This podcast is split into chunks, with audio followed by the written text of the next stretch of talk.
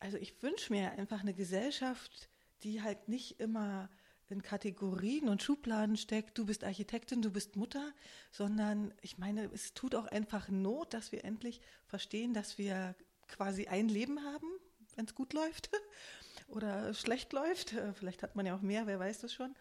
Und ähm, dass das halt nicht nur aus von, keine Ahnung, neun bis 19 Uhr Architektin besteht und der Rest ist Mutter oder Ehefrau oder Freundin oder was auch immer, sondern dass wir diese Vielschichtigkeit auch irgendwie zusammenbringen müssen. Herzlich willkommen zu Architektur als Zweitsprache, Episode 2. Ich wünsche ein frohes neues Jahr. Mein wichtigster Vorsatz für dieses Jahr lautet, die Sendefrequenz zu erhöhen bzw. die Abstände zwischen den Episoden zu verringern. Von acht Monaten auf einen Monat vielleicht, vielleicht sogar alle zwei Wochen. Wir werden sehen. Jedenfalls verpasst, wer Architektur als Zweitsprache abonniert, keine Folge. Der Podcast läuft auf den üblichen Kanälen, iTunes, Spotify, Podcast und so weiter. Worum es hier geht. Architektur als Zweitsprache ist ein Podcast über Stadtplanung und Architektur für interessierte Laien und auch Fachleute. Es geht weniger um die Kritik zu einem außergewöhnlichen Bau wie ein Museum oder eine Elbphilharmonie, sondern es geht um Alltagsbauten, in der Fachwelt werden die meist nicht äh, großartig diskutiert, sie werden einfach gebaut und so sehen sie dann eben auch aus. Woran liegt das eigentlich? Die Ikonen der Moderne waren ja auch Wohnhäuser. Zudem besteht die Stadt zu 90 Prozent aus Alltagsbauten. Wenn die Öffentlichkeit nicht über die Gestaltungsqualität der Stadt diskutiert, bestimmen eben nur wenige, wie es vor der Haustür aussieht. Wer bestimmt und wem wollen wir das Bestimmen überlassen? Architektur Zeitsprache sucht nach Antworten in Gesprächen mit Architekten und Stadtgestaltern. Heute geht es auch um ein gesamtgesellschaftliches Thema, die Fachfrau bzw. deren Abwesenheit. Wo verschwindet sie hin nach dem Architekturstudium? Die Frage ist berechtigt, denn die Zahlen sind irritierend. Mehr als die Hälfte der Studierenden des Fachs Architektur ist weiblich. Jetzt kommt die Überraschung. In den Führungsetagen größerer Büros, also mit mehr als zehn Mitarbeitern, sind nur ein Prozent Frauen vertreten. Ein Prozent in den Führungsetagen. Umgekehrt heißt das natürlich, zu 99 Prozent führen Männer die großen Büros in Deutschland. Die kleineren Büros, also unter zehn Mitarbeiter, und auch diese, die eben nur aus einer Person bestehen, werden immerhin zu 20 Prozent von Frauen geführt. Aber ein Fünftel ist auch wenig im Vergleich zur Studierendenzahl. Mit Blick auf die Statistik möchte man meinen, es sei geradezu waghalsig, sich als Frau selbstständig zu machen oder an die Führungsebene zu gehen. Dazu spreche ich mit Christine Engel, eine Architektin, die sich mit nur drei Jahren Berufserfahrung selbstständig gemacht hat und seit sechs Jahren ihr eigenes Büro hat. Sie ist mutig, zufrieden und ambitioniert und sie ist aktiv. Als Mitgründerin des Netzwerks Frau liebt Bau klärt sie an Schulen und Hochschulen junge Frauen über die Schönheit der Baubranche auf. Sie möchte eigentlich nichts lieber, als einfach als Planerin zu arbeiten. Aber niemand kümmere sich ordentlich um das Thema, obwohl der Bedarf da sei. Sie übernimmt also diese Aufgabe, die eigentlich unsere Bildungsinstitutionen und Berufsverbände übernehmen müssten. Im Deutschen Architektenblatt habe ich darüber einen Artikel geschrieben, der in der Januarausgabe zu lesen ist oder unter www.dab.de. Unter audioarchitekten.de, das ist meine Seite, gibt es alle Infos zum Podcast. Leben wir noch alte Rollenmodelle? Werden Frauen nach der Ausbildung an den Herd geschickt? Wie stark werden Frauen diskriminiert in der Branche? Sind Kinder am Arbeitsplatz etwa ein Tabuthema? Darüber sprach ich mit Christine Engel. Zunächst bat ich sie allerdings über ihren Weg Ihren beruflichen Werdegang zu berichten. Genau, also ich bin ähm, selbstständige Architektin, bin seit zehn Jahren in meinem Beruf tätig, habe 2009 Diplom gemacht, also war noch Diplomstudiengang und äh, habe in den ersten drei Jahren als Angestellte gearbeitet, um vier Jahren, dreieinhalb, vier Jahre und bin dann seit 2013 jetzt freiberuflich beziehungsweise selbstständige Architektin und ja, habe mich mittlerweile so auf Architektur und in Architektur ähm, spezialisiert oder konzentriert.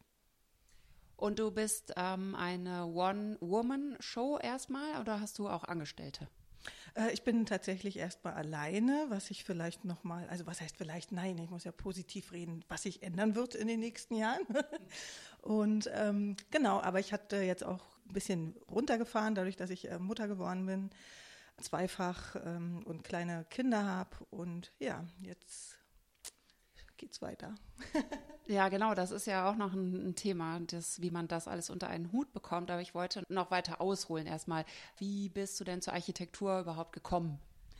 Ja, das stand bei mir jetzt persönlich äh, schon sehr, sehr zeitig fest tatsächlich. Also ich möchte sagen, so mit 14, 15 wusste ich schon, dass ich gestalterisch tatsächlich tätig sein möchte. Und von daher war da, also was Schule und so betrifft, mein Weg ganz straight und ich habe mich dann entsprechend auch für die Studiengänge angemeldet. Also da war ganz geradlinig das. Denke aber, dass es wahrscheinlich bei Architekten in den meisten Fällen so ist, weil das äh, Studium an sich ist ja jetzt auch kein Zuckerschlecken. Und ich denke, wenn man nicht so mit Herzblut dabei ist und auch schon von vornherein weiß, dass man das total gerne machen möchte, dann ähm, fällt man in diesen sechs Jahren, fünf, sechs Jahren dann irgendwann wahrscheinlich eh hinten runter. Ja. Ja, wäre mir auch was passiert, muss ich sagen. Was aber auch an den Professoren ein bisschen lag. Ähm, und man muss sich ja auch erstmal überwinden, vielleicht. Also man muss es sich auch zutrauen. Vor dem Studium habe ich mir das gar nicht so zugetraut. Ich habe auch Architektur studiert. Ja, ja. Genau. Wirklich? Hast du dir nicht zugetraut? Da, also da muss ich ehrlich sagen, über sowas habe ich nie nachgedacht. Ich habe einfach immer geschaut, was will ich machen und habe gedacht, ähm, also ich habe mir gar keine Gedanken darüber gemacht, ob ich mir das zutrauen könnte oder nicht, sondern einfach losgelegt. Vielleicht ist das die richtige Eigenschaft auch, um selbstständig dann zu werden. Ja, und ich muss sagen tatsächlich, dass die ähm, Zweifel, die oftmals ja auch so ein bisschen anerzogen sind, wie du schon sagst, Professoren, ähm, dann eher in der Uni-Zeit dann tatsächlich manchmal kamen, dass ich dachte, äh, ähm, ticke ich da jetzt so, wie ich sollte und funktioniert es so, wie ich sollte? Ja, also ich bin da total motiviert an das Studium rangegangen und wie gesagt, dadurch, dass es einfach auch so eine Leidenschaft ist, ähm, habe ich es auch durchgezogen. Aber gerade Universität war echt so, ähm, wo oft, wo man oft ähm, ja, sich durch, ganz schön durchbeißen musste und auch so ähm, ins Grübeln kam. Einfach auch, ja. Ja, ging mir auch so. Also ich ähm, habe so das Gefühl, dass ich erst danach zu mir selbst gefunden habe oder mir auch oder meinem eigenen Urteil vertraut habe. Ich habe auch äh, Rainier de Graaf ja interviewen können und äh, dürfen von Oma, der Partner. Und er hat gesagt, dass er das Problem eigentlich darin sieht, dass man im Studium immer damit beschäftigt ist, sein Talent zu hinterfragen. Und so ging es ihm auf jeden Fall. Er hat sich immer gefragt, habe ich Talent oder nicht? Und daran hat er sich abgearbeitet. Ja. Stimmt, stimmt. Gut, dass es auch anderen so geht. Weil es gibt ja dann auch immer tatsächlich Kommilitonen, die so herausstechen und die irgendwie äh, bei den Professoren auch immer so ein Stein im Brett haben. Und äh, auf einmal fühlt man sich ganz klein und teilweise so fehl am Platz und zweifelt an sich. Und das ist ähm, auch ein ganz schönes Stück Arbeit, ähm, gerade jetzt auch ähm, im Zusammenhang mit der ähm, Selbstständigkeit, sich das wieder zu erarbeiten. Also das kostet ganz schön Kraft und ähm, ist aber wenn man dann immer so zurückblickt und, und auch noch, wenn man so im Prozess selbst ist, trotzdem sehr ähm, befriedigend trotz allem, ja. Denn doch immer so, es ist halt so ein Abenteuer und so ein sich selbst und die Dinge zu hinterfragen, macht ja irgendwo auch Spaß, wenn man sich irgendwie weiterentwickeln will und sich selbst auch besser kennenlernen möchte und seinen Job. Aber ähm, ja, tatsächlich, ähm, ja, das Studium, also wenn man das überstanden hat, gut, äh, dann kann es nur aufwärts gehen. Das macht jetzt Mut. Allen Kommilitoninnen und so war. Du hast jetzt eben schon gesagt, seit wann du selbstständig bist, richtig? Seit 2013, also sechs Jahre. Und ähm, ein Hund. Was genau bellt im Hof, panisch. Was genau bietest du an? Wie findest du Kunden oder Bauherren und ähm, wie ist dein Konzept deiner Selbstständigkeit? Ähm, tatsächlich ist es hauptsächlich ähm, online, dass ich ähm, die Bauherren oder Kunden zu mir finden. Ähm, und ich auch ähm, tatsächlich mir jetzt so eine Online-Präsenz ähm, entwickelt habe. Die finden mich dann über entweder tatsächlich auch äh, Social-Media-Kanäle. dann Frau Liebbau ist auch natürlich dann so ein bisschen so ein Kanal. Dann über Google. genau. Äh, das ist so der größte Teil und dann natürlich auch mal so über Hörensagen und ähm, diese Geschichten. Aber ähm, Social Media oder online ist tatsächlich ähm, der wichtigste Punkt und ähm, das ist auch was, was ich so in den letzten Jahren erst ähm, mir so angeeignet und gelernt habe, dass diese Sichtbarkeit im Netz unheimlich wichtig ist, wenn man ähm, irgendwie sich auch ein funktionierendes ähm, ja, modernes Business aufbauen möchte, ja. Und ich glaube, gerade wenn man so ein Ein-Mann-Unternehmen ist, ähm, ist es auch ein sehr einfacher Weg, weil einem die Infrastruktur fehlt und die Kanäle. Ähm, Netzwerk ist aber auch ein ganz wichtiges, ähm, ein ganz wichtiger Teil. Genau, das sind so die Hauptpunkte. so wo früher vielleicht mehr oder bei großen Büros mehr so über Beziehungen und ich kenne da jemanden und hier unter das unter Umständen läuft, ähm, ist es bei mir ähm, tatsächlich mehr äh, oder hauptsächlich online.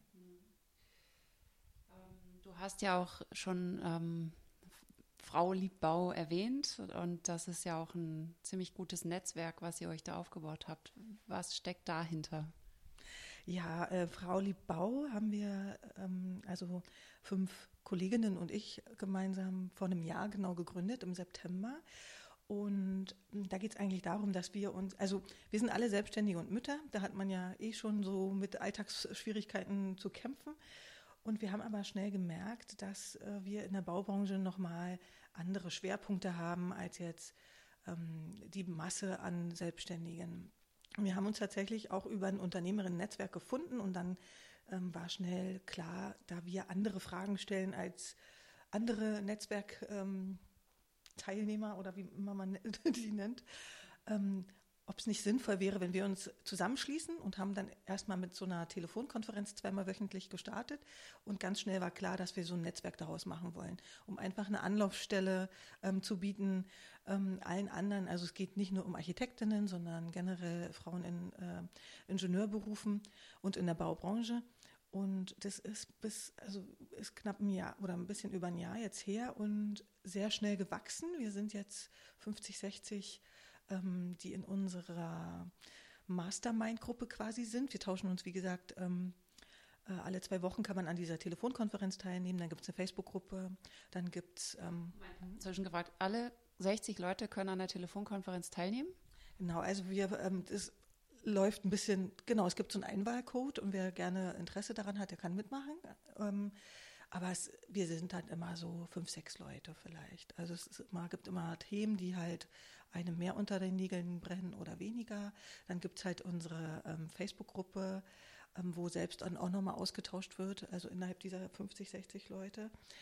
Und ähm, dann haben wir noch so eine ganz normale Fanpage mit 300 20 Leuten. Aber die ist für jedermann quasi zugänglich, während wir bei dieser ähm, geschlossenen Gruppe tatsächlich schauen, also da müssen äh, Zutrittsfragen beantwortet werden, ähm, dass das dann auch in unser Konzept passt und dass wir, dass es jemand ist, der unser Netzwerk bereichert, dem wir äh, Hilfestellung geben können, der für die Unterstützung ähm, der, der da gute Unterstützung findet. Wir haben tatsächlich auch ab und an äh, Anfragen äh, zum Beispiel von Unternehmen, und das ist was, was wir denn ähm, ablehnen, einfach weil wir ja ähm, alle Einzel, äh, einzelne Persönlichkeiten quasi sind und uns als Individuen unterstützen möchten in unserer täglichen Arbeit und wir da einfach dann auch denken, ähm, ja, dass das eine, ein anderes Thema ist, ja. Was wollen die Unternehmen? Ja, so ganz, also ähm, teilweise ist es so, dass die sich tatsächlich für das Thema interessieren. Also es sind auch oft äh, Frauen, die sich dann innerhalb ihrer äh, Unternehmen für ähm, die Rolle der Frauen und der Mitarbeiterinnen ähm, stärker einsetzen möchten und da auch den Austausch suchen, was ja auch sehr löblich ist, ja, und was uns auch total freut und stolz macht. Also wie gesagt, äh, seit einem Jahr gibt es uns und dass man da so zu uns findet. Genau, also ich will da sonst gar nichts so äh, irgendwie unterstellen. dass da irgendwelche wirtschaftlichen Interessen oder so hinterstecken würden. Aber es bringt dich ab vom eigentlichen, was ihr eigentlich wollt, ne? Dann ist man genau. sonst Botschafter für Frauengleichstellung und hat gar nicht mehr dieses, diesen beruflichen Austausch, ne? diesen fachlichen. Genau, genau.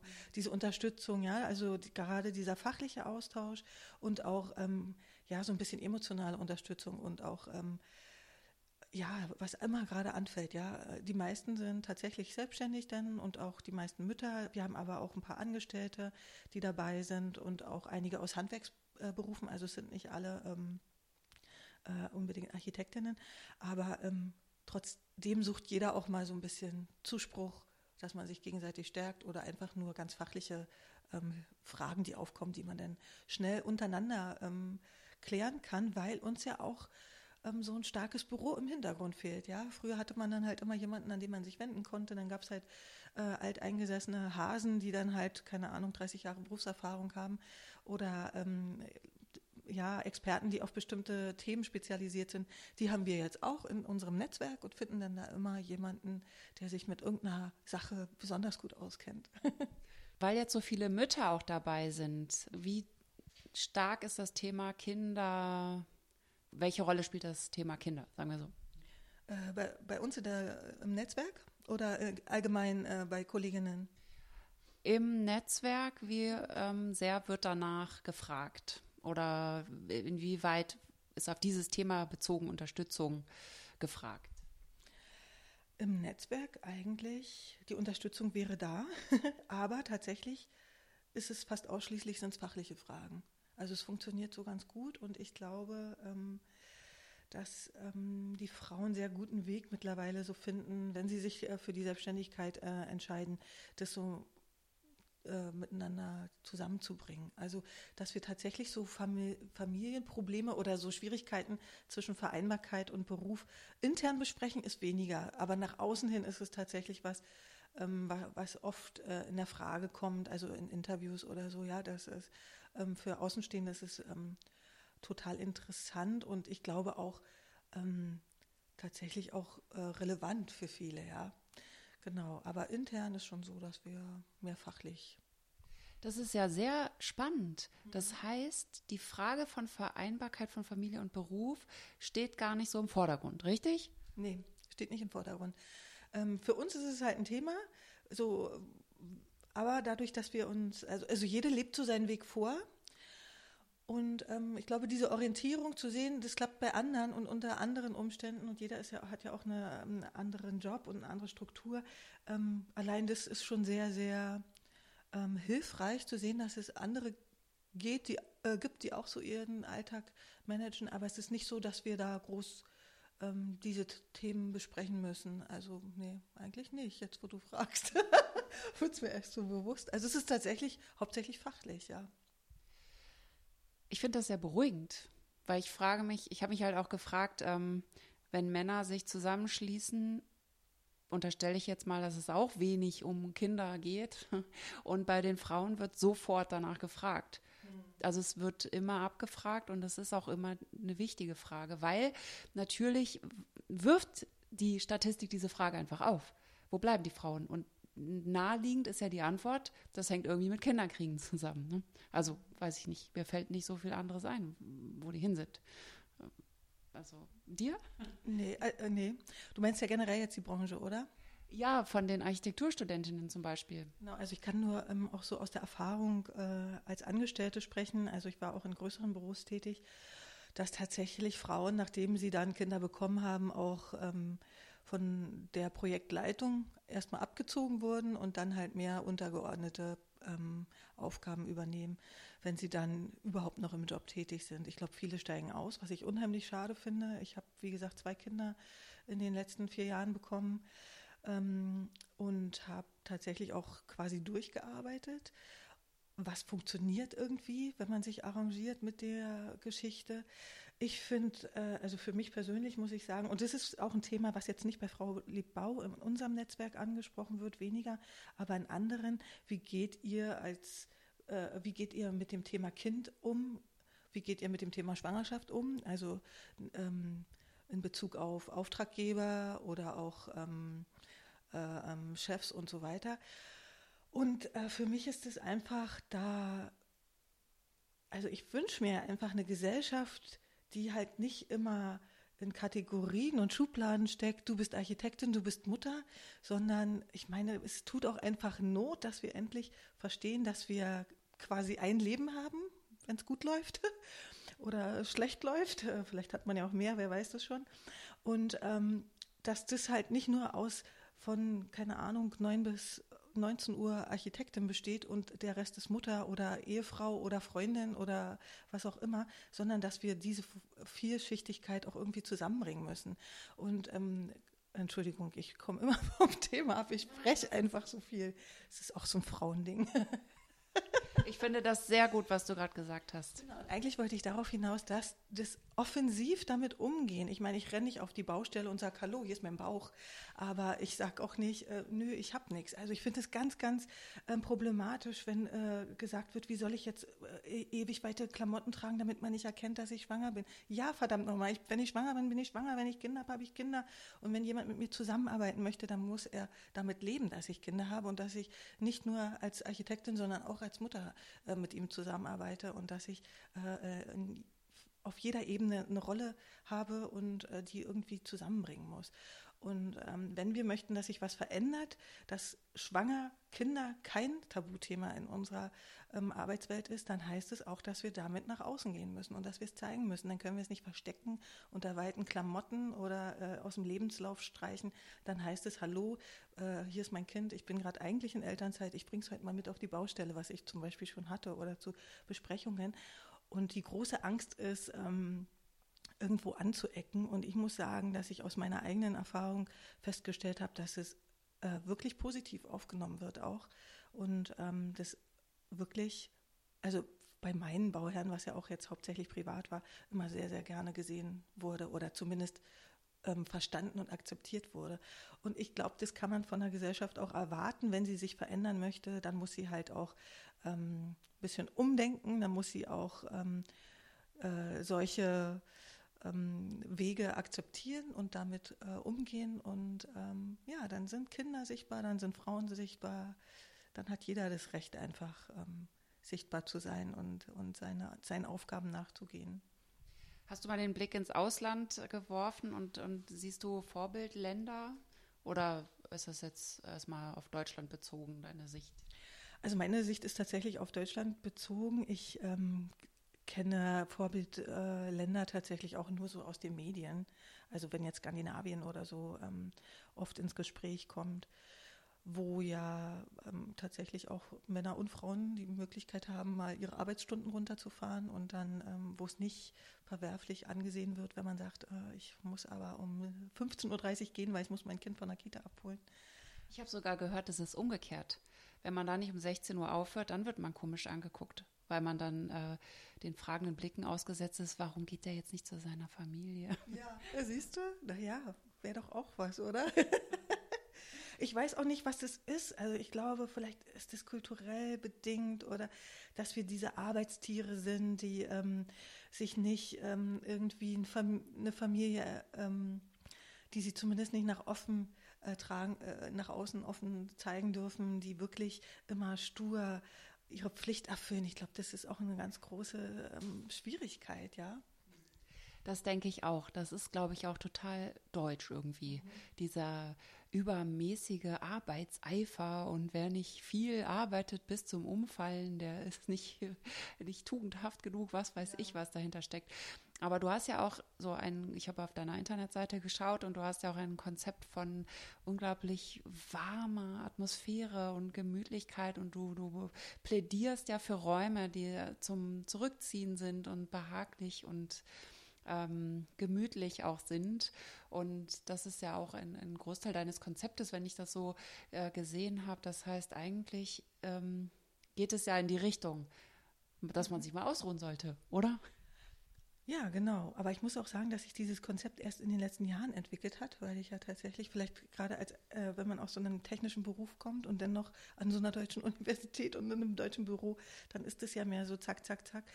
Aber ähm, ja, wir brauchen ja alle diese Räume des Rückzugs, ja, wo man sich so ein bisschen auf sich besinnen kann und einfach auch, um wieder Kraft zu schöpfen. Und ähm, auch das war gar nicht so einfach für mich, das zu entwickeln, weil da ist auch wieder diese Beurteilung, ja. Ist es jetzt, ähm, ist es jetzt nicht zu emotional, wie ich mich dann äh, mit dem Thema auseinandersetze, aber andererseits ist es ja was sehr, sehr Emotionales. Und gerade wenn man Räume gestaltet und gerade wenn es ähm, nicht irgendwie nur für Unternehmen ist, sondern für Menschen, äh, in denen sie leben, dann ist ja gerade das Emotionale, ist ja eigentlich der wichtigste Punkt. Ja, der geht ja noch über die Gestaltung hinaus. Ich schaffe ja nicht nur äh, einen tollen Raum an sich, also aus gestalterischer Sicht, sondern das muss, ich schaffe ja eine Atmosphäre und ein Gefühl. Und ähm, das ist zum Beispiel auch was, was mir in den Büros ganz oft ähm, echt gefehlt hat. Also ich ähm, weiß auch, dass unter Umständen mal gesagt wird, nee, der Bauherr möchte zwar die Farbe, aber ich will die, weil es halt besser in unser Konzept passt, weil es, wenn ich, und dann geht es vielleicht nur über, um Schwarz und Weiß, ja, was ja nicht mal Farben sind. Aber ich, ich erinnere mich zum Beispiel an so eine Ex äh, äh, Diskussion, wo dann tatsächlich der Chef meinte, nee, aber in der Farbe wird die Küche nicht ähm, hergestellt, wo ich denke, aber da lebt jemand, ja. Es ist sein Ort, es ist sein Zuhause, ich muss, mich damit identifizieren. Ich kann mich nicht äh, als Gestalter über diese Themen hinwegsetzen, nur weil es halt ähm, grafisch schicker ist und, und, und besser ausschaut, ja. Ja, das äh, kenne ich auch noch andersrum, dass der Bauherr eine Farbe wollte, die die Architekten nicht wollten. Und dann hieß es in Photoshop. um das für die Präsentation auf der Homepage. Ja, das verstehe ich aber auch. Es ist halt so ein Zwiespalt, ja. Man hat halt natürlich einen anderen Gestaltungsanspruch. Und ich meine, es ist ja nicht so, ähm, äh, ähm, dass ich da irgendwas entwerfe. Ähm, also mir gefällt ja auch alles, ja. Es ist ja so eine Reise. Aber ich ähm, sage nur, man muss sich tatsächlich mit dem Menschen auseinandersetzen und darüber dann ähm, die Gestaltung entwickeln. Das, und eigentlich ist es ja auch das, was wir wollen und worum wir eigentlich auch begonnen haben, dieses Studium ähm, äh, ähm, auszuführen. Nicht, weil es nur um die Gestaltung geht, sondern immer auch um den Ort, um den Raum, um den Menschen, um den Nutzer. Und das ist aber tatsächlich ähm, was, wo ich finde, dass es in den Büros oft sehr, sehr zu kurz kommt. Und die Möglichkeit zum Beispiel habe ich jetzt ähm, als Selbstständige wieder wirklich zu sagen, nee, so möchte ich nicht arbeiten. Und mir ist der andere halt auch wichtig. Ja. Ist auch eine sehr wertende Branche, finde ich, oft. Also, ja. dass die einen den anderen das nicht äh, gönnen, vielleicht den Erfolg und darüber herziehen, das ist nicht selten. Ähm, aber zum Thema Farbe habe ich auch ähm, in dem Podcast mit Matthias Sauerbruch in der Episode drüber gesprochen. Ne? Der, der sagt ja auch, ähm, das muss man können. Mhm. Und ich glaube, die Kunst besteht eben auch darin, dem Bauherrn also die Idee aufzugreifen und ihm dann ähm, vielleicht das weiterzuentwickeln auf eine Art und Weise, die es vielleicht abrundet. Also vielleicht ist er genau. ein bisschen hilflos und sagt, das muss jetzt total grün werden und dann kommt man aber mit Alternativen und sagt. Genau, ja. ja. auch. Ähm, es geht ja auch nicht darum, äh, ähm, alles aufzunehmen, sondern tatsächlich ähm, den Menschen auch so zu erspüren oder den Bauherrn, äh, wer auch immer es ist, ob, können ja auch mehrere sein, und ähm, äh, das ist ja auch Gestaltung, ist ja auch tatsächlich Psychologie, ja, und darüber was ähm, zu entwickeln. Also das muss dann, wie gesagt, nicht beim Grün bleiben, sondern es ist dann halt eine bestimmte Stimmung, die man erzeugt und genau. Und ähm, es sind auch oft die Argumente, dass es nicht zu teuer sein darf. Also geht es auch oft darum, wie kann ich Ziele erreichen, ohne viel Geld auszugeben? Ja, wie, wie überall, klar ist oft natürlich so. Es darf halt nichts kosten oder möglichst kosten, ähm, nicht so kostenintensiv ist natürlich immer ein Thema. Aber das ist halt auch was, womit man dann halt umgehen muss. Da muss man halt Lösungen finden und unter Umständen Kompromisse eingehen oder halt dem Gegenüber klar machen, hm, für, wenn du das in dieser oder jener Qualität haben willst, kann ich dir das halt für den Preis nicht bieten. Also man muss halt dann irgendwo einen Weg finden, ja. Und begleitest du deine Bauherren dann von der, vom Konzept bis zur Umsetzung? Also arbeitest du auch mit Handwerkern zusammen? Genau, ist ganz unterschiedlich. Manche, wenn es halt um Geld sparen geht, ist es oft so, dass tatsächlich mehr das Raumkonzept gewünscht ist und die Umsetzung erfolgt dann selbst. Oder aber, aber das wird dann auch durch mich mit betreut quasi. Also hängt auch immer von denjenigen ab, ähm, der dann mit mir zusammenarbeitet. Ja, also die Frage, warum du selbstständig bist und warum du die Selbstständigkeit im Angestellten-Dasein vorziehst, das würde ich mal als beantwortet ansehen. Das hast du ja gerade gut gesagt. Oder möchtest du noch etwas zu diesen Fragen sagen, warum du dem, die Selbstständigkeit im Angestellten-Dasein vorziehst? Vielleicht nochmal auf den Punkt gebracht. Äh, also für mich ist es tatsächlich diese Unabhängigkeit und Freiheit. Ich muss ja sagen, ähm, diese, diese Entscheidung war bei, ist bei mir wirklich über Nacht gefallen. Also ich war, wie gesagt, in einem größeren Büro und dann auch als Berufsanfänger, drei Jahre, also drei Jahre Berufserfahrung hatte ich, glaube ich, damals. Ähm, und äh, ich hatte tatsächlich so einen Tag, wo ich so einen nervlichen Zusammenbruch hatte. Also ich bin tatsächlich aus dem Burnout oder Bore-out vielleicht auch eher. Und bei mir lag es daran, dass äh, in großen Büros hat jeder da seine Aufgabe, die er ähm, zu erfüllen hat. Und man hat leider das Problem, ähm, dass gerade als Frau sah ich das so, dass ich nicht die Möglichkeit bekomme, mich so zu entwickeln, wie ich gern möchte. Ähm, da konntest du nochmal zum Mitarbeitergespräch gehen und nochmal und nochmal und irgendwie hatte ich das Gefühl, ich kann sagen, was ich will, ich werde nicht ernst genommen, ja, in meiner beruflichen Entwicklung. Und ich hätte mir gerne was anderes gewünscht. Und ähm, da irgendwann kam die Zeit, wo es mir keinen Spaß mehr machte und wo ich merkte, ich werde so schlapp und wie so ein Hamster im Rad. Und genau, kam dann irgendwann auch wirklich zu diesem physischen ähm, und psychischen Zusammenbruch. Und ähm, da war von mir sofort an klar, ich möchte es nicht mehr und es war wirklich eine Hauruck-Geschichte, war da mehrere Monate krankgeschrieben, aber vom ersten Tag war oder von der ersten Minute war klar, ich will so nicht mehr arbeiten. Ich mag, also ich habe einfach eine Schwierigkeit, äh, mich in so starren Strukturen unterzuordnen und, und wirklich so Dienst nach Vorschrift zu machen und das ist dein Bereich und das nicht.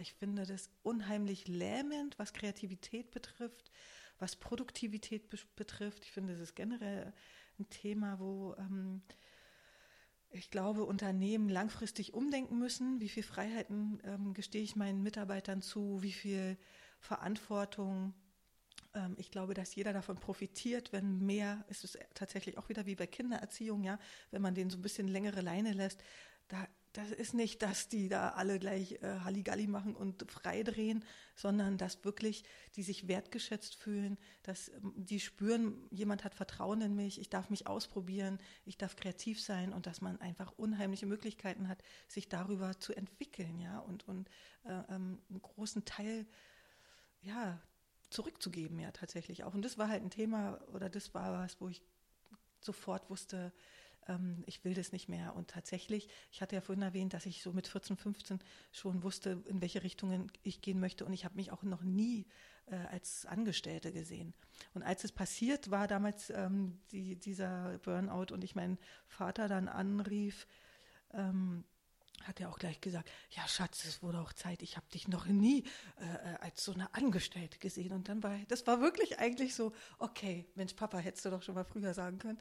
Und da ähm, war dann wirklich, ja.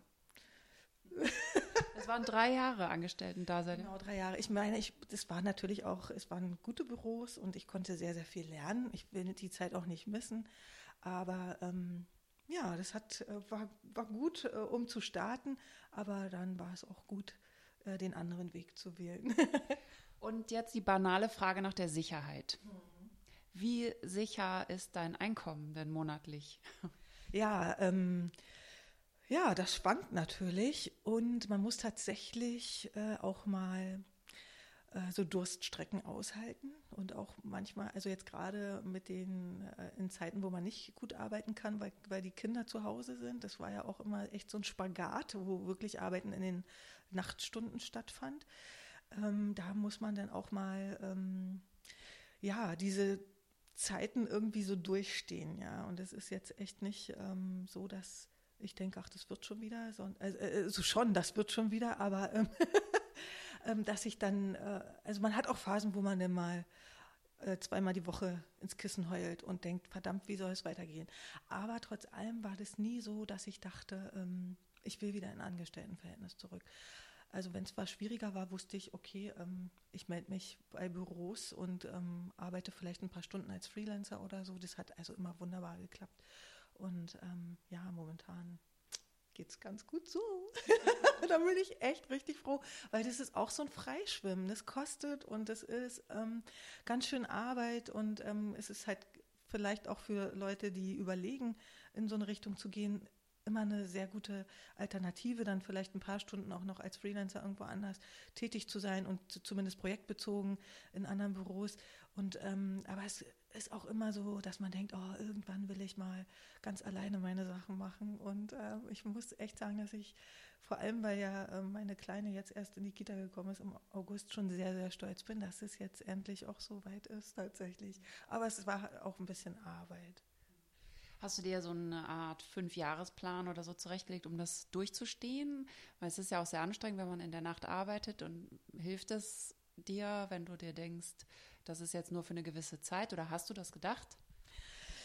Ähm, Habe ich mir nicht gedacht, weil ich äh, immer noch auch oft nachts arbeite.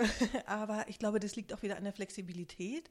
Ähm, ich finde auch ganz gut, wenn ich tagsüber mal ähm, Zeit für die Kinder habe, wenn jetzt jemand krank ist oder nicht. Und dann weiß ich aber, ich habe dann und dann Abgabe und dann sitze ich halt lang.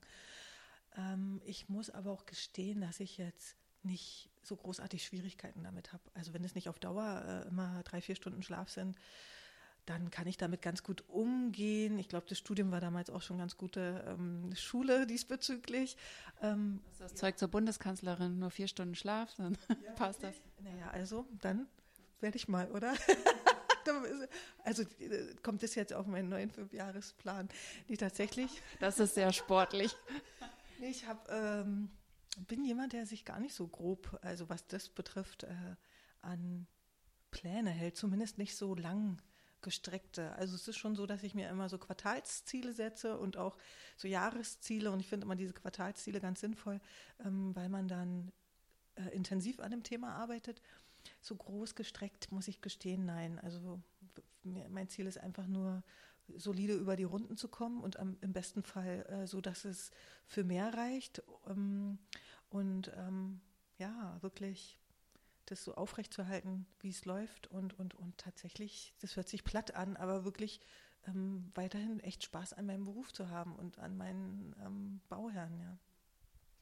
Nee, es hört sich gar nicht platt an. Und es klingt auch vernünftig. Du bist über den Punkt wahrscheinlich einfach hinaus, dass du so einen Fünfjahresplan brauchst. Du bist halt ausgebildet, du hast dich selbstständig gemacht, die wichtigsten Entscheidungen hast du ja schon getroffen und jetzt musst du das am Leben erhalten. Mhm. Das Pflänzchen, was immer größer wird, sag ich mal. Ne? So, nächstes Ziel ist vielleicht ein Angestellter oder so. Ne? Ja, na, vielleicht ist es auch wieder so ein Thema, diese, diese Sicherheit, nach der wir uns sehen, dieses Gerüst, an dem wir uns langhangeln möchten, äh, weil es uns Orientierung gibt, da ist so ein Plan wahrscheinlich dann auch wieder so ein Punkt. Ja, aber wahrscheinlich vielleicht, ich bewundere ja auch tatsächlich Leute, die so große Pläne haben, also so weit gestreckte, weißt du, aber für mich ist es halt nichts. Ich brauche auch immer so ein bisschen äh, so ein so ein, so ein Gewaber, wo ich mich drin bewegen kann, weißt du, und, und auch mal links und rechts ein bisschen abweichen kann äh, und trotzdem Spaß habe. Dann dieses einfach machen stellt sich ja dann ein, wenn man, an, wenn man den Weg angefangen hat zu gehen. Genau, und dieses einfach machen ist auch dann mit so vielen Glücksmomenten verbunden, ja, dass man sich denkt, oh, das war jetzt gar nicht so schwer. Und eigentlich macht es total Spaß. Es ist so befriedigend, es ist so, es beflügelt einen ja tatsächlich richtig. Äh, und ich glaube, das ist auch, was einen denn so trägt. Und dann immer sich wieder ins Gedächtnis zu rufen, okay, wenn du es jetzt einfach ausprobierst, dann wirst du sehen, beim letzten Mal hat es gut geklappt und vielleicht ist sogar was draus entstanden, womit ich gar nicht gerechnet hätte. Und äh, Mut wird ja bekanntlich äh, auch äh, dann immer belohnt. Ne? Und wenn es schief geht, ja, mein Gott, dann geht es halt schief. Ja, da denkt äh, am nächsten Tag keiner mehr dran, hoffentlich. Aber bist du nicht auch vor jeder neuen Aufgabe etwas nervös? Äh, also ich bin schon so, dass ich mich total freue. Also das hier ist zum Beispiel auch neu. Äh, also per Telefon hatte ich das schon mal und ich habe mich auch richtig gefreut. ich glaube, ich bin einfach auch neugierig und äh, vielleicht ist das ein ganz wichtiger Punkt. Wir werden nie wissen, was passiert, wenn wir es nicht tatsächlich einfach ausprobieren, ja.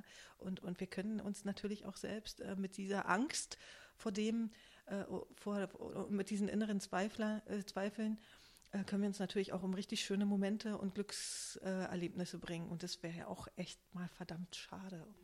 Ich habe jetzt nochmal nach den ähm, Herausforderungen auf dem Weg in die Selbstständigkeit äh, eine Frage äh, aufgeschrieben und welche Herausforderungen gibt es täglich? Mhm. Wir haben jetzt auch schon teilweise darüber gesprochen, aber möchtest du noch mal was dazu sagen? Vielleicht, was wir noch ausgelassen haben. Herausforderung der Selbstständigkeit. Herausforderung der Selbstständigkeit ist tatsächlich, würde ich sagen, ähm, dass man, dass einem einfach dieses kompetente Team im Hintergrund fehlt. Also wenn man jetzt startet zumindest und das dann nicht nach und nach aufbaut. Ähm, und hier, wie gesagt, geben tatsächlich so Netzwerke sehr, sehr gute Unterstützung, dass ähm, ja, man das dadurch so ein bisschen kompensieren kann.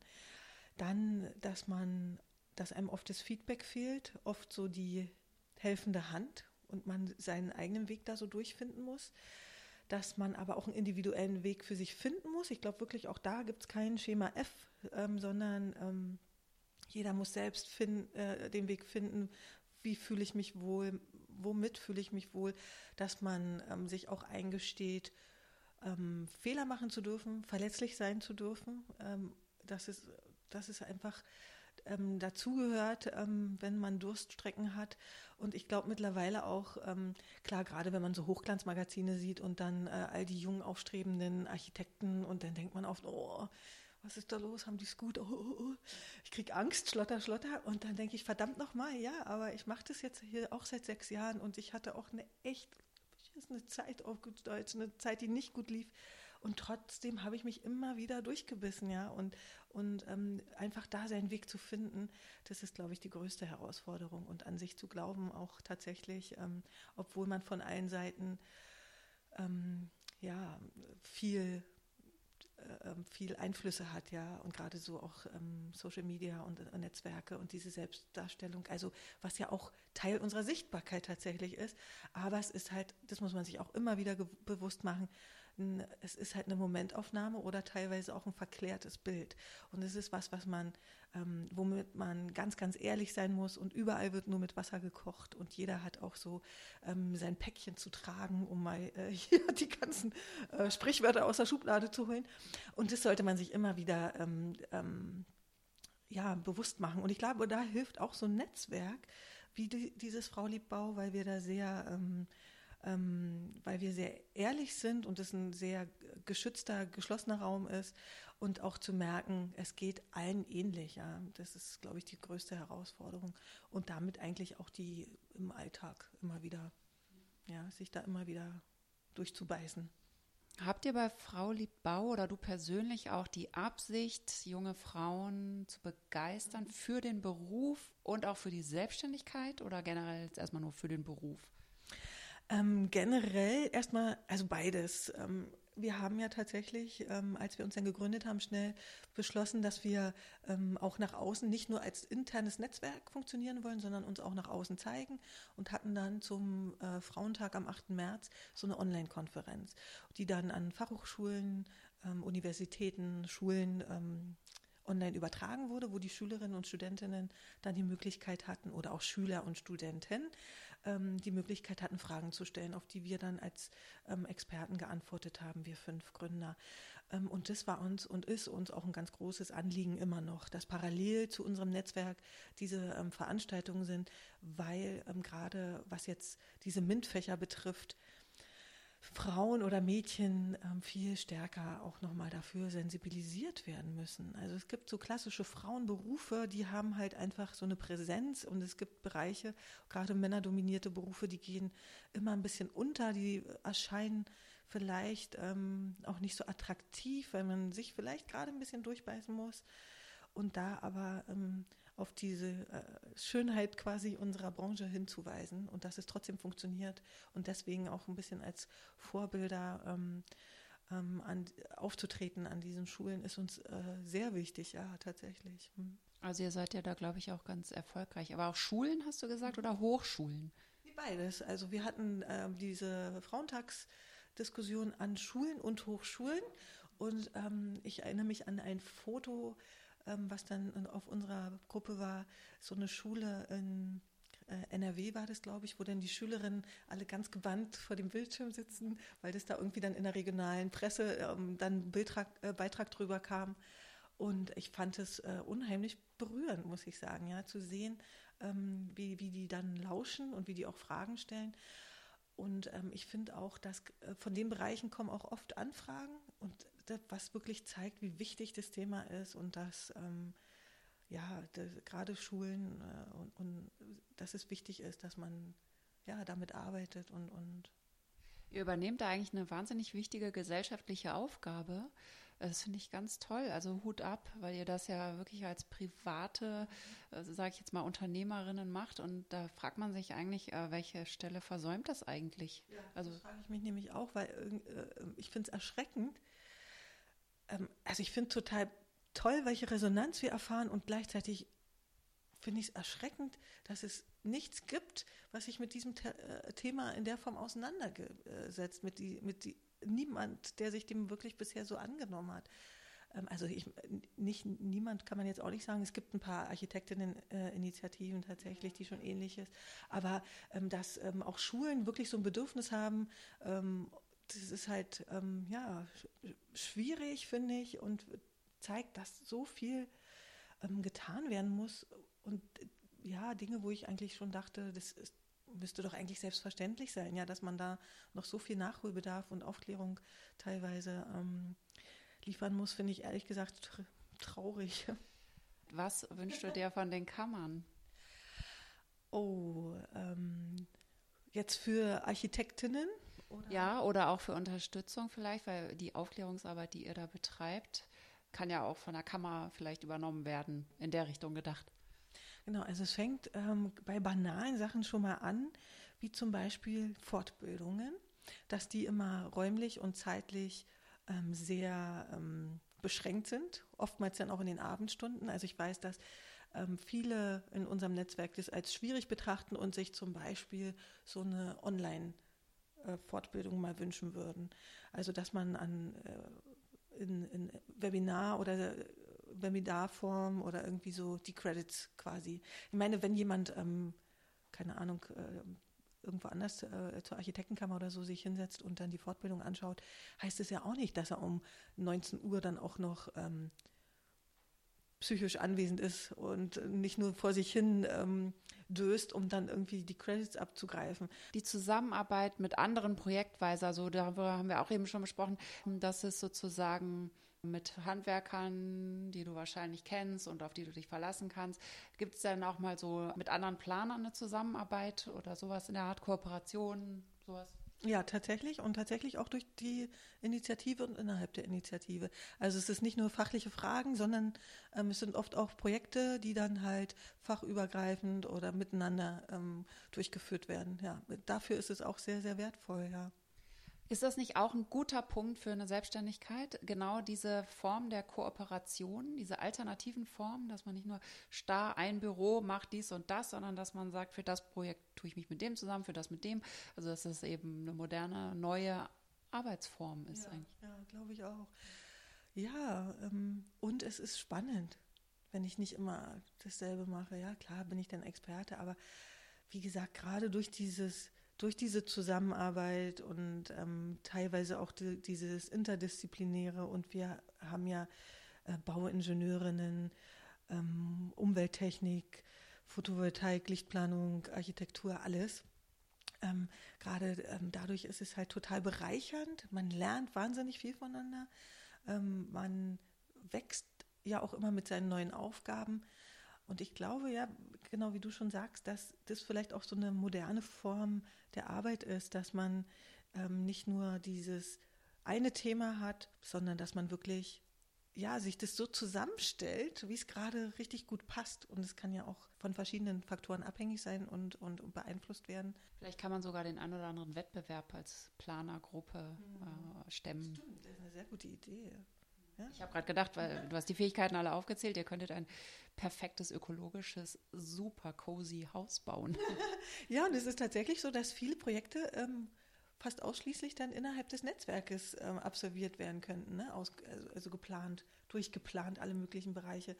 Und ich meine, allein das ist doch auch schon sehr, sehr stärkend, ja, zu wissen, es funktioniert halt, würde auch so funktionieren unabhängig davon, also es geht nicht nur um irgendwie so Vetternwirtschaft und ich bin hier in einem Netzwerk und ich kenne jemanden, sondern natürlich leisten die auch alle qualitativ hochwertige Arbeit, ja, ist ja klar.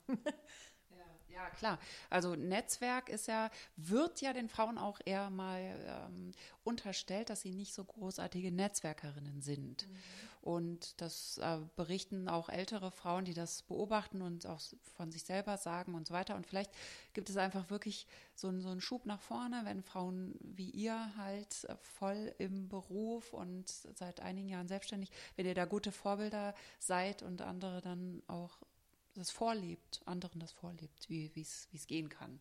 Mhm. ja, ja, ich glaube, das Problem bei Netzwerken ist, man hat dann oft ähm, die Geschäftsbeziehungen da auf dem Golfplatz im Kopf, ja. Und das ist halt alles. Ihr geht nicht golfen? Also ich zumindest nicht. Ich weiß nicht, ich möchte nicht für alle sprechen. Und ähm, es soll ja auch ein ganz schöner Sport sein. Also Minigolf macht auf jeden Fall Spaß. ja, genau. Da ist man auch schneller durch. Ich hätte jetzt auch nicht so viel Zeit. Ich weiß ja nicht, wie lange so ein Golftag dauert.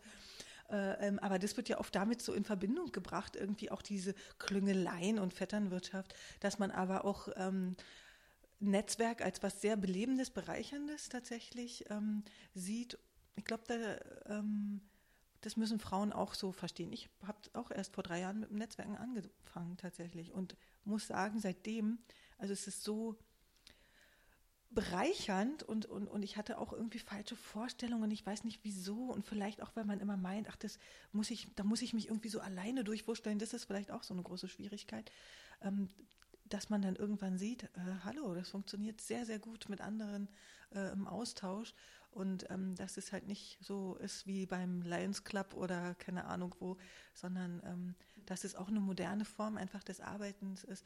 Und witzigerweise sind ja Frauen viel, viel kommunikativer ähm, als Männer und, und gerade beim Netzwerken, was ja eigentlich ein sehr wichtiges Teil äh, wo Kommunikation ja sehr, sehr wichtig ist, da haben sie dann so eine Scheu, vielleicht hat es auch mit Sichtbarkeit zu tun oder mit was einfordern. Wenn ich im Netzwerk bin, erwartet man vielleicht auch, dass ich was gebe und was nehmen kann. Wenn ich, vielleicht fühlt man sich dieser Position auch nicht ähm, sicher, ja, dass ich jetzt was, wie, was wird da von mir erwartet, wie, wie, was kann ich da mitnehmen? Vielleicht auch hat man auch das Gefühl, also wenn ich jetzt an mich äh, so denke, wie so meine Einstellungen früher waren, ähm, ja, habe ich jetzt voll vergessen, was ich, ich eigentlich den Satz beenden wollte. Aber das ist eher sowas, nicht aggressives, aber sowas, mir fehlen jetzt echt gerade so die Worte, weil, weißt du, wie ich meine? So. Ich habe auch gedacht, dass manchmal Kooperationen oder Netzwerk eben vielleicht auch schwierig ist, weil man ja manchmal auch konkurriert. Also wann ist man partnerschaftlich unterwegs und wann konkurriert man vielleicht um einen Auftrag? Mhm. Ja, aber hm, auch da ist es was, wo ich mittlerweile denke, dass es total fehl am Platz ist, dass es wirklich ähm, verschwendete Energie ist, sich so den Kopf darüber zu zerbrechen. Ich glaube wirklich, wenn man bei sich ist, also auch so beruflich und ja, irgendwie da so seinen Weg findet, dass man ähm, dann schon entsprechend seine Kunden und Bauherren so anzieht und dass man sich auch bewusst werden muss, niemand ist gleich. Ich glaube wirklich, es gibt für jeden Topf quasi den Deckel, so wie in einer Partnerschaft. Und die einen passen halt mehr zu dir und die anderen passen mehr zu dir. Und ich möchte vielleicht auch gar nicht deine Aufgaben übernehmen. Und genau, dass es sich irgendwie alles immer fügt, wenn man diesen Wettbewerbsgedanken einfach mal ziehen lässt und wirklich mehr so bei sich, seiner Arbeit ist und ähm, dieses, diese, dieses Positive des Netzwerkes so mit sich nimmt, ja. Dann kann man auch sehr, sehr viel durch Kooperationen erreichen dadurch, ja, durch gemeinsam. Ich glaube, das ist eh so ein Stichwort. gemeinsam, ja? Ja. So. Tatsächlich, obwohl man selbstständig ist, ist, glaube ich, die Gemeinsamkeit ein ganz, ganz wichtiger Punkt, der einen sehr, sehr nach vorne bringt. Diese Unterstützung und Austausch. Ich habe irgendwo auch mal gelernt, dass es sowieso gut ist, wenn man seine Expertise immer nach außen kehrt. Also überhaupt nicht so zurückhält, sondern einfach sagt, was man weiß und dementsprechend auch ähm, natürlich kompetent wahrgenommen wird. Also eher direkt beratend durch die Welt laufen.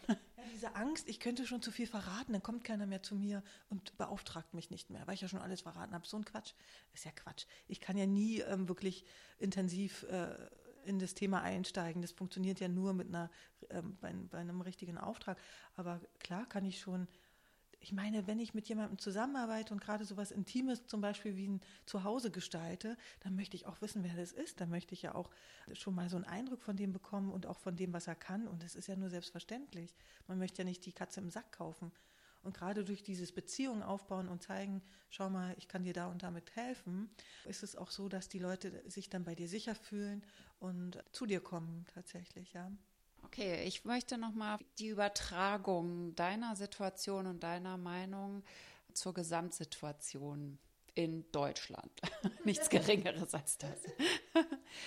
Deine Gründung ist ja nur schon sechs Jahre her. Was würdest du heute anders machen als damals? Äh, ich würde gleich mit dem Netzwerken tatsächlich starten, weil ich, wie gesagt, das erst nach drei Jahren getan habe und seitdem sich wirklich einiges dann positiv verändert hat. Also ich habe mir da ähm, damals ähm, ich war ja 17 Jahre in München, bin dann vor drei Jahren wieder zurückgezogen und erst als ich wieder in Berlin war, ähm, habe ich mich bei der Gründerinnenzentrale zum Beispiel, was ja angemeldet, kann man das so sagen, aber da Ja, und sie sind, machen ja auch wirklich tolle Arbeit mit diesen Kompetenzteams. Und, und ähm, wenn man damit viel früher beginnt, kann es, ähm, ist es, also das wäre das, was ich ähm, zeitiger gestartet hätte, ja. Und wie würdest du die Situation beschreiben, in der du jetzt steckst? Also auch im übertragenen Sinne, was könnte auch besser sein? Und auch im Sinne von für andere junge mhm. Planerinnen. Also zum einen, wie gesagt, dass man eher als das wahrgenommen wird, was man ist. Ähm, und dass man, dass, dass auch die, die Arbeitswelt flexibel reagiert. Ich glaube ja generell, dass es ein Thema ist. Es betrifft nicht nur uns Frauen, sondern es betrifft eine gesamte äh, Gesellschaft. Wir müssen generell flexibler werden und ähm, in Bezug auf Zeit zum Beispiel. Zum Beispiel in Bezug auf Zeit, auch in Bezug ähm, auf ähm, Projekte vielleicht, ja, dass man Menschen viel mehr nach seinen Kompetenzen, nach seinen Stärken und Schwächen einordnet, statt nach, ähm, keine Ahnung, du bist Berufsanfänger, du machst es, du bist, äh, hast jetzt die letzten zehn Projekte lang äh, Verwaltungsbau gemacht, du machst auch das elfte Projekt Verwaltungsbau, dass man Menschen viel, näher, äh, viel mehr nach Stärken und Schwächen ähm, einordnet und sie, ihnen dann auch einfach so Freiheiten in der Bearbeitung lässt. Genau, ich glaube, das hilft Frauen und das hilft Männern, das hilft allen, man, dass man einfach flexibler wird in diesen Bereichen. Ich musste nur seltsamerweise an ein Beispiel denken, dass das aber widerlegen würde. Deswegen wollte ich es eigentlich nicht sagen, weil ich dachte, ich dachte an ein Orchester. Wenn da jeder sozusagen mal tauschen würde, dann wird es nicht mehr so super gut klingen. Aber vielleicht ist es, hinkt der Vergleich auch. Genau, der Vergleich kling, äh, hinkt, klingt und hinkt. er klingt nicht, aber er hinkt. Und er klingt dann, wenn man, ich glaube auch im Orchester, sollte jeder seinen Freiraum bekommen. Und ich glaube, ein gutes Orchester lebt von großen Musikern. Und tatsächlich bringt auch jeder Musiker, so wie wir unsere Handschrift äh, mit auf die Skizzenrolle bringen und in den Entwurf bringt ja auch jeder Musiker ähm, seine besondere Handschrift mit ins Orchester. Und ich glaube tatsächlich, dass das das Musikstück dann ausmacht, dass es Leben hineinbringt und nicht nur irgendwas Abgedudeltes ist, sondern dass es durch diese Persönlichkeit der einzelnen Musiker ähm, tatsächlich erst so richtig Leben und Charakter bekommt. Und so ist es ja tatsächlich vielleicht auch äh, in der Arbeitswelt, ja, dass es diese Stärke erst durch diese Individualität oder zumindest durch diese, dadurch, dass man auf die eigenen, äh, auf die Stärken des anderen so ein bisschen eingeht, äh, dass die dadurch erst richtig zur Entfaltung kommen, dass man so viel daraus schöpfen kann. Es ist nicht nur, dass hier die Mitarbeiter oder die Arbeitswelt einen entspannten Tag hat und einen entspannten Arbeitsalltag, sondern ich glaube auch, ähm, dass Unternehmen, Bauherren, dass jeder was davon hat. Es ist wirklich so eine Win-Win-Situation, wenn man sich einfach trauen würde, laufen zu lassen und mal auszuprobieren, was dabei so rumkommt, ja. Ich glaube, was der größte Hämmer ist oder am hemmendsten ist, ist das Thema Geld. Bauen ist halt teuer, Baufehler sind teuer und wie kann man da denn Bauherren überzeugen? Hm. Und ich glaube, dadurch, äh, damit einhergehen dann wieder das Thema Angst. Wenn es nicht, man hat nicht den Raum, Sachen auszuprobieren. Wenn es schief geht, da, die, die, Angst ist halt da, ähm, welche Konsequenzen könnte das wirtschaftlich äh, mit sich bringen, vielleicht auch vom Ansehen. Der Mut fehlt und das ist halt super schade, weil wenn man einmal was anderes probieren würde, dann also gerade wenn du jetzt von Wirtschaftlichkeit redest, äh, in dem Interview mit Matthias Sauerbruch war zum Beispiel auch, wie sie über anderthalb Jahre diese Farbstudien gemacht haben. Und ich meine schon allein das ist ja auch, hat ja auch was, hat ja auch keiner bezahlt, ne? wie, wie ich ihn verstanden habe. Und auch das ist ja was, was sich nicht, gar nicht jeder zutraut, sich Raum zu lassen, was zu entwickeln, zu schauen, was passiert. Ähm, und das ist ja in der Arbeitswelt genauso, ja. Und das ist sehr, sehr schade, weil wir dadurch ganz viel Potenzial bleibt quasi auf der Strecke, bleibt auf der Straße liegen, ungenutzt. Und ähm, ich hoffe sehr, dass in den nächsten Jahren da zumindest schrittchenweise so ein Umdenken stattfindet und dass man erkennt, wie viel man dadurch gewinnen würde, ja, dass, wenn man neue Wege ausprobiert. Aber du weißt ja, dass die German Angst weltweit mhm. bekannt ist. Ja, und es wird echt mal Zeit, ähm, da so ein bisschen, die so ein bisschen abzulegen, oder? Vielleicht sollten alle mal einen Austausch machen in die Niederlande und ja. nach Spanien, die sind viel lockerer. Ja, ja vielleicht auch ähm, diese, es gibt auch keine Kultur des Scheiterns ja bei uns. Ne? Es wird ja ähm, nicht, äh, Fehler machen ist ja eigentlich, ich meine, man lernt ja tatsächlich nur, indem man selbst Erfahrungen macht äh, und ja, die dann wieder die Ergebnisse umsetzt und mit einbringt in sein zukünftiges Handeln. Und Fehler machen gehört ja dazu. Man kann sich ja nicht in der Form entwickeln, wenn man die Fehler einfach nicht macht. Ne? Und ähm, das ist, glaube ich, auch was, dass wir so viel Angst davor haben und dass wir dieses, dass es dieses Scheitern halt gibt und nicht dieses, es ist ein Lernprozess. Ich bin damit gewachsen, ich habe da was rausgenommen mit, ja, und, und es, ich entwickle mich darüber. Und es ist immer, wird immer als Scheitern betrachtet oder als, ähm, ja, als etwas Negatives. Ja. Alles, was vom Weg abweicht, ist irgendwie uh, Angst. Wir wissen nicht, wo es hinführt. Uh. Das ist halt sehr, sehr schade. Glaubst du denn, es gibt einen, einen Wandel diesbezüglich? Also sind jüngere Planer heute mutiger als die ältere Generation, sich selbstständig zu machen und neue Sachen auszuprobieren, neue Formen des Zusammenarbeit und überhaupt neue Arbeitswege? Ähm, Selbstständigkeit kann ich ehrlich gesagt nicht sagen. Also gerade der Architektenberuf ist ja eigentlich ein Beruf, der ja ähm, als freier Beruf ähm, ja, steht. Äh, und leider ist es ja so, dass es sich eher umgekehrt entwickelt, ne, momentan. Vielleicht auch der Wunsch nach Sicherheit und äh, ja. Ähm, aber ich glaube tatsächlich, dass ähm, Umdenken stattfindet und dass die neue Generation anders arbeitet schon ähm, als ähm, ähm, also um meine Generation tatsächlich auch, selbst die, die im äh, Angestelltenverhältnis sind, wünschen sich andere Arbeitsformen, andere Strukturen. Und ich glaube, nach und nach, wenn man dann auch so in die höheren Ebenen nachrutscht oder auch in die Geschäftsebene, dass sich da auch innerhalb der Unternehmen was verändern wird. Aber als Einzelner hat man natürlich immer die Möglichkeit, ähm, viel schneller zu sein und ähm, neue Arbeitsweisen anzugehen und umzusetzen, als jetzt in einem großen Büro von 100 Mann oder so. das läuft natürlich alles ein bisschen schwieriger, schwerfälliger. Aber ich glaube trotz allem, dass es so sein wird, dass sich viel verändern wird. Schon aufgrund der Digitalisierung sind wir einfach auch ähm, gezwungen, umzudenken. Ähm, aufgrund, äh, wie schon jetzt oft angesprochen, ähm, neuer Lebensformen, neuer also die Grenzen zwischen Arbeit und Beruf, äh, äh, Freizeit sind ja auch immer mehr schwimmend oder fließend. Und aufgrund dessen müssen wir irgendwie auch neu reagieren. Ja, und ich denke, das wird nach und nach auch passieren. Wir können es uns auch nicht mehr leisten, in so einer in so einem starren, Strukt, äh, starre, starren Konstrukt weiterzuarbeiten, auf diese alt eingesessene Art und Weise. Wir müssen einfach auf äh, die modernen Zeiten reagieren. Das betrifft halt Frauen, dass wir Frauen wieder vermehrt ähm, ins Berufsleben zurückbringen. Das heißt also, wir müssen ihnen irgendwas anbieten, mit dem sie arbeiten können, mit dem sie äh, ihr Leben gestalten und unter einen Hut bringen können, ohne schlechtes Gewissen, obwohl ich sagen kann, schlechtes Gewissen ist immer. Das ist auch ein Punkt, den man einfach so abhaken muss. Ich habe immer ein schlechtes Gewissen meinen Kindern gegenüber, mir selbst, meiner Arbeit, meinen Bauherren. Es ist einfach so. Ähm, aber wir müssen was anbieten. Ja, wir, wir heulen, dass wir Fachkräftemangel haben. Und da draußen sind Tausender gut ausgebildeter Frauen, die einfach so an den Herd quasi geschickt werden. Es ist doch eine Schande, muss man doch ehrlicherweise sagen, oder? Dass man nicht in der Lage ist, Modelle zu finden, die die ähm, in ihren Beruf, den sie mit Sicherheit auch äh, lieben, weil sonst hätten sie nicht gewählt. Und wie gesagt, das Studium ist ja jetzt auch nicht immer Zuckerschlecken. Ähm, ja, das ist einfach eine Schande, wie gesagt, ja. Ich habe gesehen, du bist Vorbildunternehmerin, äh, Unternehmerin, äh, ausgezeichnet vom Bundesministerium für Wirtschaft und Energie.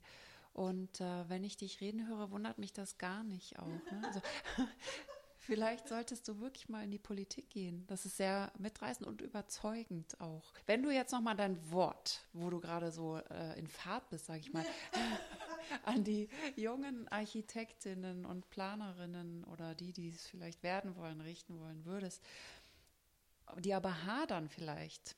Oder gehen wir mal nur von denen aus, die schon Architektinnen sind und hadern mit der Selbstständigkeit, die es sich irgendwie nicht trauen. Was willst du denen mit auf den Weg geben? Mutig sein, alleine nicht so viel nachdenken, das ist der aller größte Punkt, finde ich. Nicht, ich habe mir auch oft gesagt, ich würde mir gerne mal von vielen meiner männlichen Kollegen so eine Scheibe abschneiden. Also ich meine, ich will auch gar nicht immer so dieses Bashing, ja. Ähm, ich finde tatsächlich, jeder hat seine Qualitäten. Wir brauchen viel mehr weibliche Qualitäten in der Führungsebene, äh, auch in der Architektur. Und es hat jetzt nichts irgendwie mit Sentimentalität, Emotionalität, Plüschigkeit oder so zu tun, sondern ich glaube wirklich, wir leben in so einer patriarchischen Welt, die einfach auch so geformt ist. Und es, wir brauchen einfach so ein weibliches Gegengewicht, ja. Genau das wollte ich eigentlich sagen, dass man aber ähm, gar nicht jetzt sagen soll, öh, Männer machen das so und so und das ist so negativ. Nee, ich finde gerade, man sollte auch mal ruhig schauen, wie machen das meine männlichen Kollegen und ich sollte vielleicht auch einfach mal nach vorne stürmen und sagen, hallo, hier bin ich, äh, ich habe Mitarbeitergespräch oder was auch immer. Wenn man selbstständig werden möchte, das möchte ja auch nicht jeder, also erstmal sich darüber bewusst werden, möchte ich das tatsächlich. Ich glaube, es gibt Leute, denen es total, ähm, die, die sich sehr gerne in so einem Angestelltenverhältnis auch bewegen. Ähm, und wenn man es möchte, dann es einfach wirklich ausprobieren. Und im schlimmsten Fall, Fall funktioniert es halt nicht und dann, mein Gott, der Markt gibt es halt echt gerade her und dann gehe ich halt wieder in ein Büro. Also was soll mir passieren tatsächlich? Ich denke auch immer, was soll denn schon passieren? also vielleicht denke ich auch gar nicht so viel nach. Ich weiß es nicht. Vielleicht äh, ist das auch ist einfach zu machen. Ich denke wirklich, irgendwann man kann halt so viel mitnehmen und man kann so viel ausprobieren und ich habe die Chance, wirklich nur, wenn ich aktiv werde. Es kommt niemand und sagt, ach Mädchen, komm oder mach mal dies, mach mal jenes und hier ist es schön und da kannst du das machen. Nee, man muss halt wirklich auch ähm, Eigenverantwortung übernehmen, äh, neugierig sein, mutig sein und es einfach machen dann tatsächlich und ausprobieren und nicht so lange hinterfragen und zweifeln, sondern einfach starten. Und wenn es schief geht, geht es schief. Dann macht man was anderes oder probiert es auf eine andere Art und Weise. Und wenn es super läuft, ja, dann ist man doch sowieso der glücklichste Mensch der Welt, oder? Weil man es tatsächlich geschafft hat und weil es funktioniert. Dieses Funktionieren ist ja schon was ganz Tolles. ich finde, das ist ein super Schlusswort. Und ich danke dir vielmals für das Gespräch. Es war super interessant und ich wünsche dir alles Gute. Dankeschön. Danke, ich fand es auch sehr schön. Das war die zweite Episode und ich freue mich, wenn ihr bei der Episode 3 wieder dabei seid. Die erscheint voraussichtlich in den nächsten ein bis acht Monaten oder früher. Und noch einmal der Hinweis unter www.audioarchitekten.de gibt es alle Informationen zum Podcast und zu meiner Person. Bis dahin. Tschüss.